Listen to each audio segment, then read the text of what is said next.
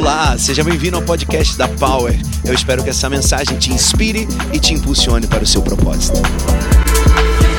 Lembra que eu disse? Quando o teu interno conecta com o eterno, o teu externo transforma. Mas quando o teu interno está desconectado do eterno, acabou, nada vai acontecer. Então serão 40 dias onde nós vamos nos autoavaliar, validar algumas coisas, abandonar outras coisas. E quando nós os pastores, nós tivemos essa ideia de ministrar sobre parábolas, nós entendemos o que Deus queria fazer conosco. O tema da ministração de hoje é coração transformado. Fala comigo assim, eu preciso de um coração transformado. É fato que o nosso coração é enganoso. Todos nós já sabemos isso. Jeremias, profeta, diz: o coração é mais enganoso que qualquer outra coisa e a sua doença é incurável. Quem será capaz de compreendê-lo? Mas tem uma vírgula nisso. Vírgula. Quando nós entregamos o nosso coração para o Mestre, Ele pode transformar o nosso coração em um bom coração. O profeta estava muito duro, muito triste com Israel.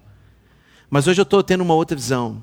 Eu estou olhando para você e vendo que dentro desse coração quebrado e amassado, algo novo está nascendo e ele pode ficar bem consertado, bem brilhante, bem vermelho. Quantos querem receber um coração transformado? A pergunta que eu tenho para você é: como anda o seu coração? Feche seus olhos, por favor. Eu quero que você reflita em como está o seu coração. Feche seus olhos por, por um minutinho, um minutinho que seja. Feche seus olhos. Pensa. Você sabe como o teu coração está. Você sabe, você sabe como o teu coração está. Você pode agora olhar para ele e olhar um pouco o estado dele. E a pergunta que eu tenho para você nessa noite é: como teu coração vai ficar a partir de hoje? Porque essa parábola, ela nada mais é do que a palavra de Deus sendo lançada nos corações das pessoas. Ela não tem a ver com agricultura, ela tem a ver com uma história de amor eterno.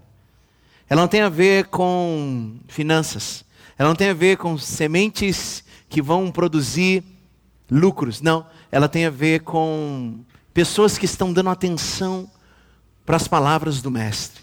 O Mestre está passando.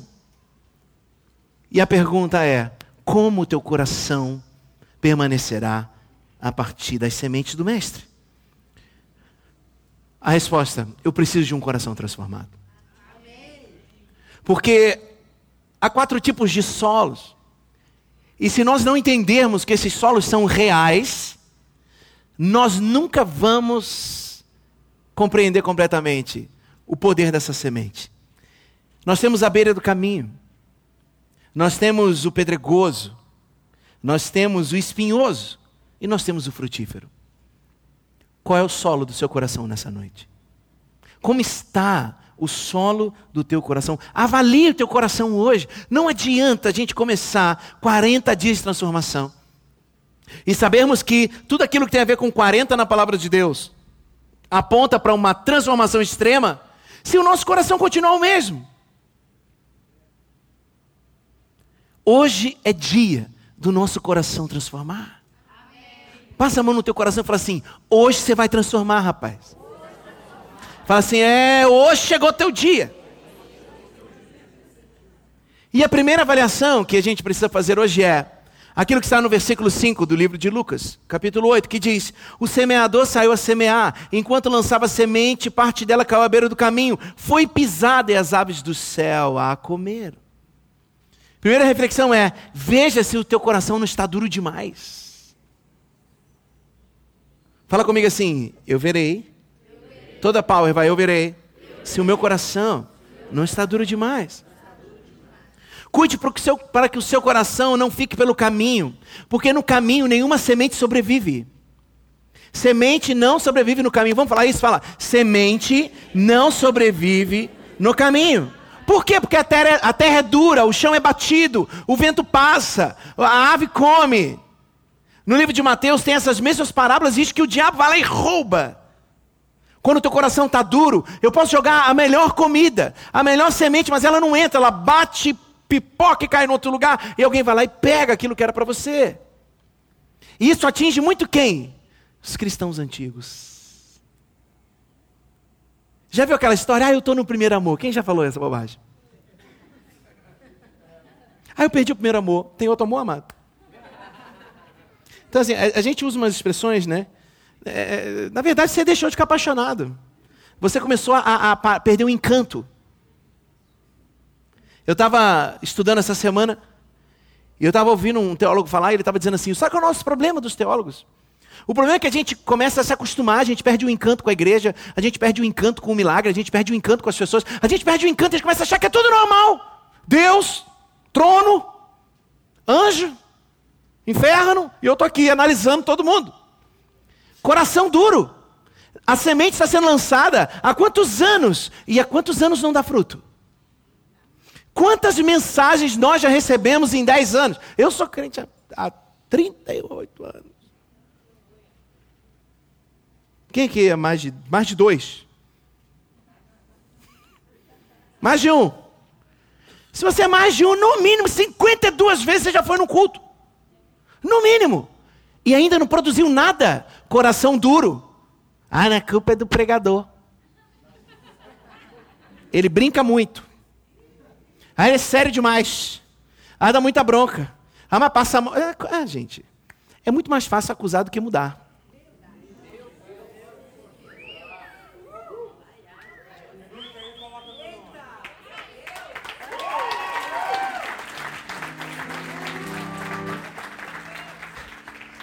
pessoal do multimídia está tentando achar essa frase, mas eu falei agora, não está lá. É muito mais fácil é, mudar de igreja do que mudar de caráter. É muito mais fácil a gente caminhar nessa, nessas desculpas. Mas hoje, eu preciso que você avalie como está o teu coração, porque só você sabe como está o teu coração. Cadê os adultos? Não, vou perguntar de novo. Cadê os adultos? Adultos, a partir de 18, cadê os adultos? Pensa num povo que mente, é a gente. Ou só eu que minto? Tá tudo bem? Tudo ótimo. Por dentro tá. Quem já mentiu assim? Quem mente assim todo dia? Quase. Não, todo dia não.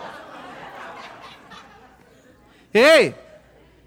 Nós precisamos, hoje, fazer uma análise do nosso coração e perceber se aquilo que a gente tem recebido de bom está sendo roubado. Às vezes você está sendo roubado roubado na tua alegria, roubado na tua paz, roubado na semente linda que está sendo lançada sobre você, e você não consegue perceber que é lindo e é para você. Jesus estava falando com uma multidão. E eu tenho certeza que Jesus estava pensando nos fariseus. Porque Jesus tinha um trem com os fariseus, né? Ah, pensa um povo que ele tinha nervoso, era o tal do hipócrita, do, do religioso. Por quê? Porque tinha coração duro. Uma pessoa que não tem coração duro, ela é aquela que vê uma regra sendo quebrada em benefício do espiritual, do sobrenatural. Ela fala assim: Meu Deus, eu preciso rever meu conceito. Mas o religioso, o duro, ele: Não, hoje é sábado, não pode ter milagre. Eu quero falar sobre isso. Eu, eu, tô, eu gosto de falar com gente que entende teologia. Mas eu gosto só para mostrar o quanto eles são arrogantes. Porque a gente chega no momento que a gente acha que a gente sabe tudo. E sabe qual é o problema de a gente achar que sabe tudo? É que quem fundamentou o nosso achar que sabe tudo, no final da vida, mudou um montão de coisa que falou. Sabia disso? E a gente fica preso a algumas coisas, a algumas pessoas, e no final da vida elas mudaram e falaram assim: eu estava errado. E a gente continua batendo pé de que não, você errou. Não, querido. É apenas uma questão diferente do que você tem vivido. Como está o teu coração? Será que o teu coração está tão duro a ponto de você não acreditar mais que Deus pode fazer algo novo através de você? Será que o teu coração está tão duro a ponto de não deixar mais que uma semente boa, como essas que a gente vai lançar sobre tua vida nesses próximos 40 dias, não dê um bom fruto belo e que persevere? Pergunta para o seu irmão: e aí, como é que está o teu coração? Fala para ele, porque o meu eu sei.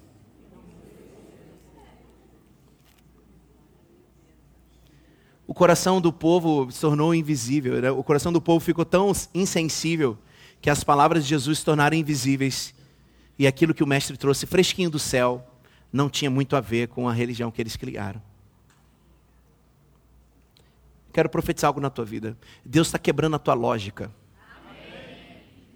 Talvez você, como eu, foi criado numa estrutura religiosa, cristã, bonita, de boa fé, com gente bacana, com gente que amava a Deus, mas que perdemos no caminho a visão de quem Deus é. Deus está te trazendo de volta para o caminho. Mas Ele não vai te deixar no caminho. Ele vai ter um encontro contigo e o teu caminho é direto para o céu. Ele está te levando para um outro nível de vida.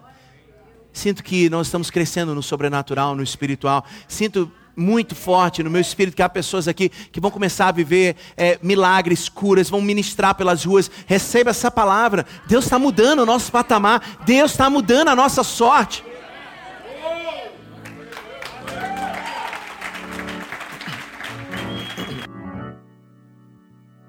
Quando a, quando a bispa falou assim, amor, é, três anos de igreja, agora é a hora, a gente tem que botar os nossos fundamentos teológicos na igreja. E eu falei, uau, Dani, que medo que está me dando. Aí ela, por quê? Eu falei, porque tem uma coisa, a Bíblia diz que muito é dado, muito é cobrado, que aquele que sabe mais vai ser mais cobrado. Esse povo vai ter que mergulhar em Deus, porque senão eles vão ser cobrados. E está todo mundo fazendo inscrição para Fundamentos. Mal sabe, você vai ser mais cobrado. Mas essa é uma grande e boa verdade. Bora crescer. Bora crescer, amém ou não amém? Bora crescer. Basta de ser criança. Afinal de contas, não é Power Crash.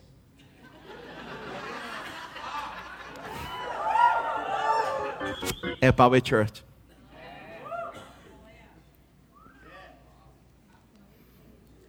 Meu Deus, essa foi forte. Fala para o seu irmão assim, amado, sai da creche. Não é crush, não, é creche.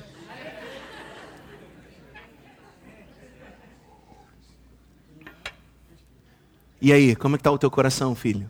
Será que tudo que eu falo daqui você encontra uma parede ou encontra uma terra fofa? É, a verdade é, o problema vai estar sempre com quem está com o coração duro não é com quem está soltando as sementes. Segundo, segunda reflexão que a gente precisa fazer.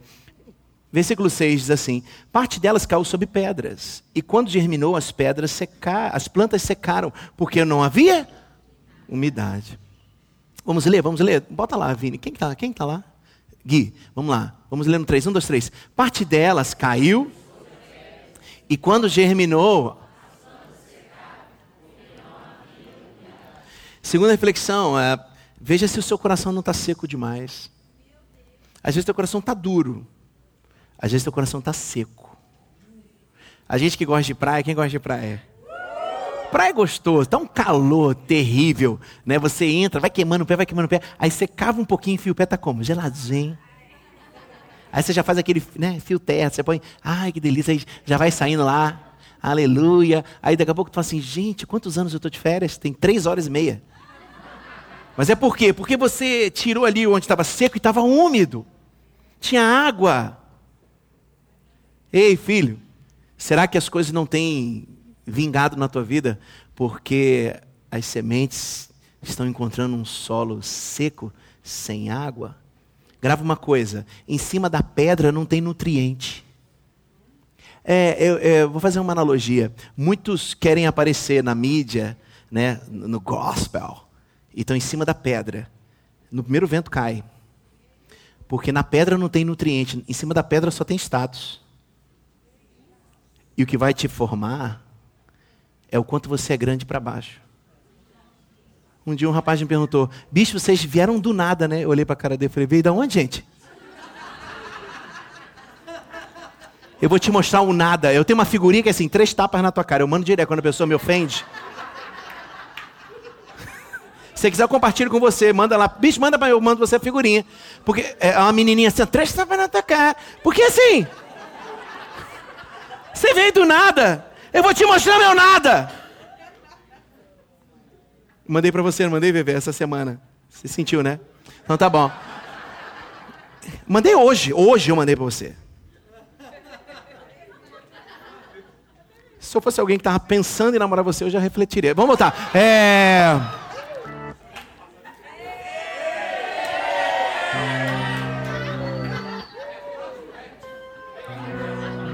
Posso voltar aqui para pregação? Bota aqui, família do amor. Vai casar, né, filha? Cadê? Vamos lá, vamos lá. Olha só. E aí o rapazinho falou: Vocês vieram. Sabe o que aconteceu com vocês, bispo? É que vocês vieram fora do tempo, né? Aí eu. Eu falei: Eu vou bater nesse cara aqui vieram fora do tempo. Mas sabe por quê? Mas é verdade. Mas a pessoa que não te conhece, ela não sabe o quanto Deus te cavou para baixo. O quanto Ele afundou tuas raízes até chegar lá naquela água lá, que bota todos os nutrientes e que te amarra nas pedras, na rocha, para depois Ele te fazer um grande e bonito prédio. Se você anseia viver por cima dos tapumes, primeiro entenda que o processo de fundação é mais importante do que o de aparência. Então a pergunta é: a semente está sendo lançada, está caindo em cima de pedra ou ela está entrando no profundo da terra que você é? Como está o teu coração? Coloca a mão assim no teu coração e fala assim: cara, como que você está? Você está duro, você está seco. A pessoa que tem um coração seco, a terra seca, ela é aquela que até se alegra com a palavra de Deus. Ela, ela vem na pau, ela faz, ela sai daqui assim, meu Deus, que coisa maravilhosa, isso aqui é coisa espetáculo. E terça-feira ela já está desesperada. É o que a gente chama de crente ateu. Eu digo que creio em Deus, mas só ando desesperado. Eu digo que amo a Deus, mas eu nunca entrego nada nas mãos dele para que ele possa dizer: Eu vou comandar a tua história. Fala Jesus. Ninguém cai de uma vez. Grava isso. Ninguém cai de uma vez. Isso acontece aos poucos, dia a dia, batalhas diárias.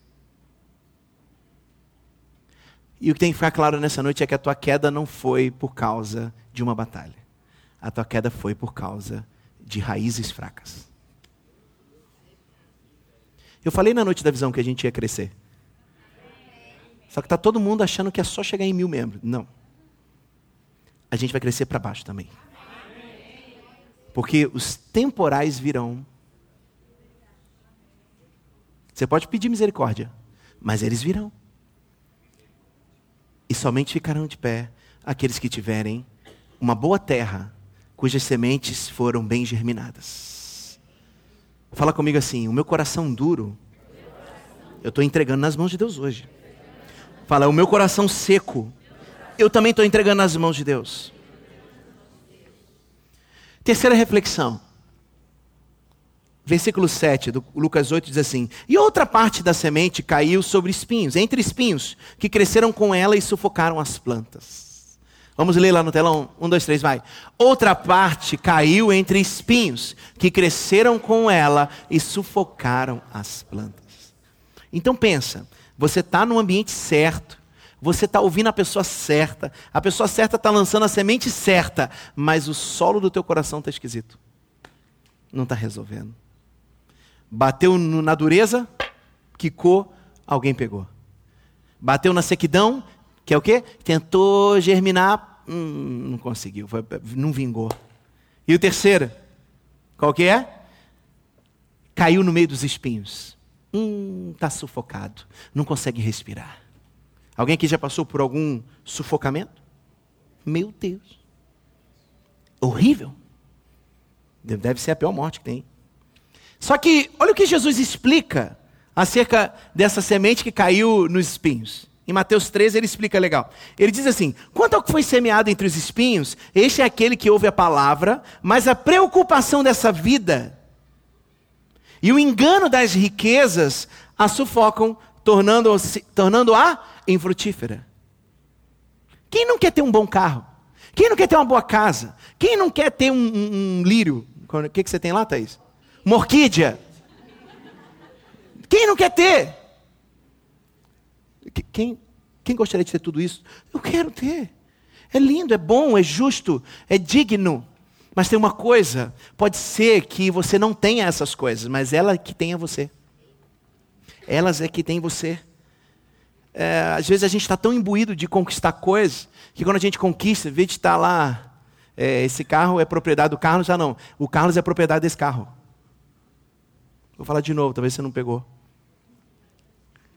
Não é o teu nome no documento do carro, é o nome do carro no teu documento. Quando você mostra a tua identidade, mostra lá seus bens. É ele que te tem. E aí, não, mas eu tenho que trabalhar, eu tenho que desesperadamente conquistar, eu, a sociedade me empurra, a sociedade me impulsiona, ei, ei, ei, ei, ei. Nossas preocupações com as condições da vida acabam tomando todo o espaço de uma boa germinação da semente de Deus em nossa casa, em nosso coração. E vai sufocando. Não, mas eu não tenho tempo, bispo. Por que você não tem tempo de servir? Porque eu estou trabalhando. Ei, olha os lírios do campo. Não trabalham, mas todo dia tem lá. Olha os passarinhos. Também não tem patrão, não tem carteira assinada, mas tem comida. Ei, eu não estou fazendo uma ode a você ser alguém que não trabalha. Mas eu estou dizendo, ei, talvez você não está cumprindo o teu chamado e está entregando a Deus algo que Ele não te pediu para entregar. E Ele não tem recebido. Porque está sufocado. Jesus, quando aqueles, aquele momento da generosidade lá da sinagoga, gente, eu acho isso lindo. Jesus do lado do gasofilácio, o avarento nessa hora fica com ódio. Mas quem é generoso fala assim: Meu Deus, Jesus está vendo algo lindo. Ele está vendo quem é quem. Quem adora a Deus e quem adora Mamon. É. É por aí. E posso falar uma coisa? E está tudo na paz de Deus, vai continuar cada um adorando o seu Deus. Uma pessoa me mostrou algumas críticas que a gente recebeu do, do, do bloco. Eu fiquei extremamente abalado, vocês perceberam?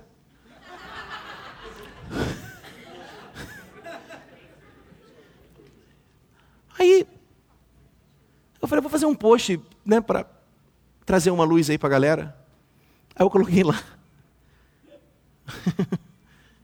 é, a gente vai continuar servindo a Deus. E os críticos vão continuar criticando a gente. Tá tudo bem, cada um serve ao seu Deus.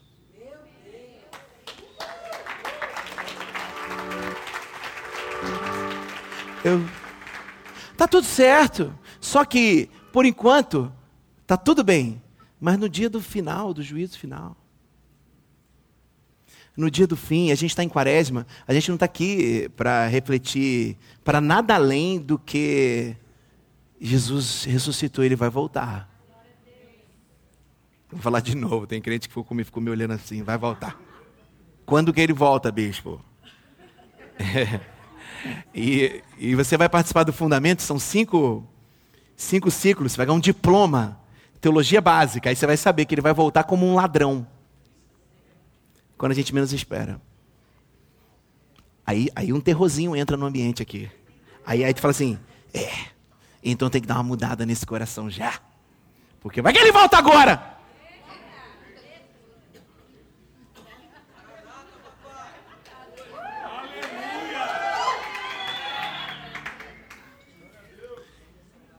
Se o Pedro Judá tivesse esperto, ele ia entrar agora como Jesus e a galera ia desesperar. Tirou a roupa, filho? Ah, como eu queria ter combinado isso antes. Imagina você entrando com o cajado e falando assim: cheguei, galera.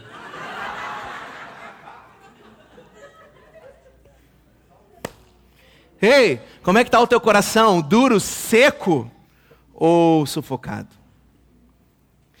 Não me vem mais dizer que você não tem tempo de servir a Deus por causa dos teus negócios.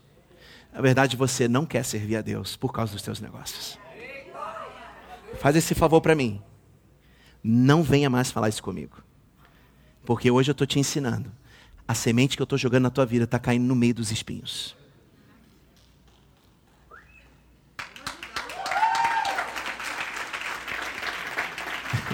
Isso foi uma palminha, uma palminha de, de um remanescente lá atrás que está assim. Deus está falando comigo aqui. Quem, quem que deu essa palminha aí? Esse Line. No último banco esse Line. Saí esse Line. Deus é bom. E vocês ainda pegaram o boi que de manhã foi mais pesado do que está sendo agora, não é? e eu quero encerrar essa mensagem. Mas já, eu já estou falando há 40 minutos, Fabrina. Estou até sem voz, amada.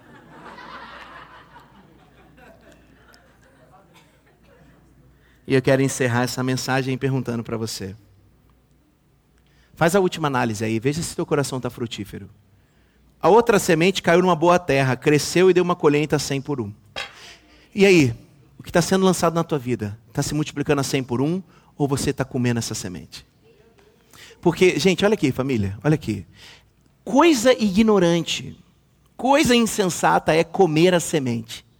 A gente come os frutos da semente. Porque quando a gente vai comer os frutos, a gente tira de novo e planta, e aí come o que sobra. Comer a semente é o cúmulo da insensatez. Vai acabar com tudo.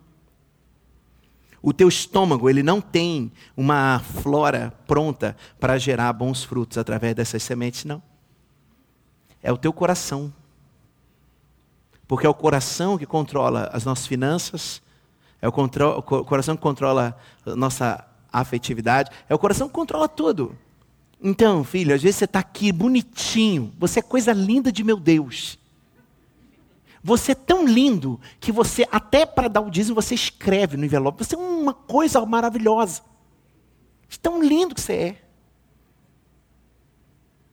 Só que a pergunta é: a semente que eu estou jogando para você está sendo multiplicada ou você só está comendo ela? É a 100 por um. 100 por um. Quanto significa 500 vezes 100, gente? 500 vezes 100, 50 mil? Então a gente vai ser 50 mil em breve, não é? Porque é 100 por um. Eu estou jogando uma semente, vai lá e multiplica, prega para mais 100. Vai lá.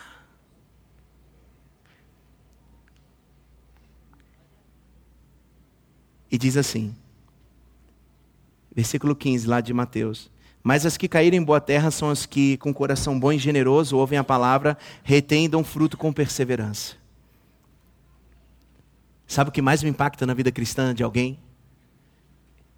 É a perseverança. Presbítero Mota está aqui? Não, né? No, no final do ano passado, em novembro,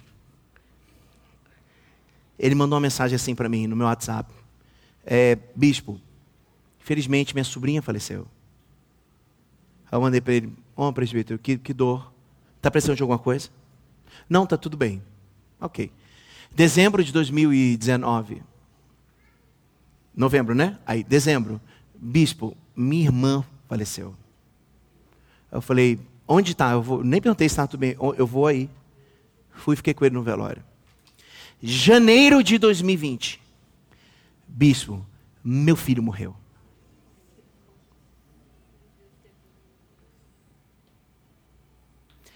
E eu puxei as mensagens que eu troquei com ele, as últimas três foram três mortes: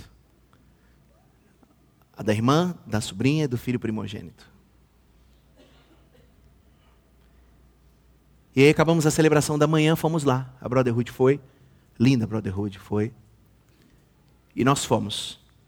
Quando eu entrei na igreja, onde estava acontecendo o velório, eu olhei e falei, ele está com a camisa da Uzi Power, né?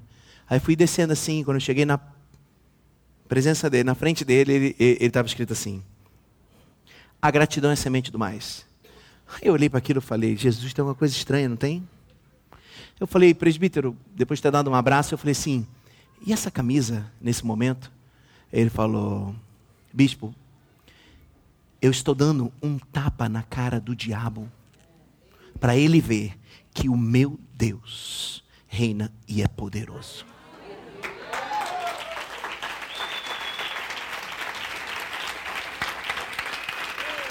Aleluia. Em contrapartida, alguém. Ah, sim! Ai, desviei. O bispo não me olhou, não vou mais na igreja.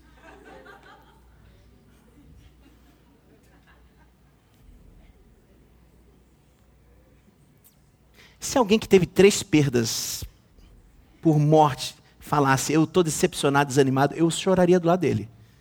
E falar assim: tá tudo bem, irmão, tá tudo, tá tudo... você está bem mesmo, você está certo. Mas alguém vira e fala: a gratidão é a semente do mais. Ele entendeu qual é o coração que tem que ter para ser um servo de Jesus Cristo de Nazaré nessa terra. Não são as circunstâncias que me comandam, não são as condições que me comandam. O que me comanda é tudo aquilo que ele disse e pensa ao meu respeito. Eu quero encerrar essa noite pedindo para você. Multiplica o teu coração, transforma o teu coração para um coração bom. Transforma o teu coração para um coração generoso. Um coração bom é aquele que vive uma vida sem malícia, é, é, sem maldade, sem, sem esquemas. Um coração generoso é um coração liberal. Um coração, sabe, daquela pessoa do bom caráter. Um coração ouvinte. Aquele que não apenas escuta, mas aquele que escuta e obedece. Um coração retentor, um coração que retém a palavra e fala: Não, essa foi uma boa palavra, é uma boa palavra para a minha vida, ela não pode sair de dentro de mim mais. Um coração frutífero, um coração que não guarda só para você as coisas boas, mas um coração que compartilha o que ele tem com os outros. E um coração perseverante, um coração que não desanima com facilidade. Talvez você não vai ter a oportunidade de perder três pessoas queridas em três meses, para você provar que o teu coração mudou. Mas antes que isso aconteça, que tal mudar hoje? Que tal deixar esse coração duro de lado? E quem vos fala é alguém que tinha um coração duro, mas pensa num coração duro. Eu tinha uma frase que era assim: não se engane com meu sorriso. Os mais antigos sabem. É, os meninos eles tinham uma, um, um desafio: me fazer chorar no dia do meu aniversário. Era uma vez por ano. E tinha vezes que eu fingia chorar, porque eu não estava com vontade de chorar. Porque meu coração estava duro. As dores, as decepções, as traições ah, sufocaram o meu amor por Jesus. Mas hoje é quaresma. Estamos caminhando para a final da Copa do Mundo, é o primeiro jogo. E a gente vai vencer esse jogo hoje. A gente vai deixar esse coração duro, seco e. Qual que é o outro? sufocado para lá. E a gente vai receber de um coração bom. Fique de pé, por favor.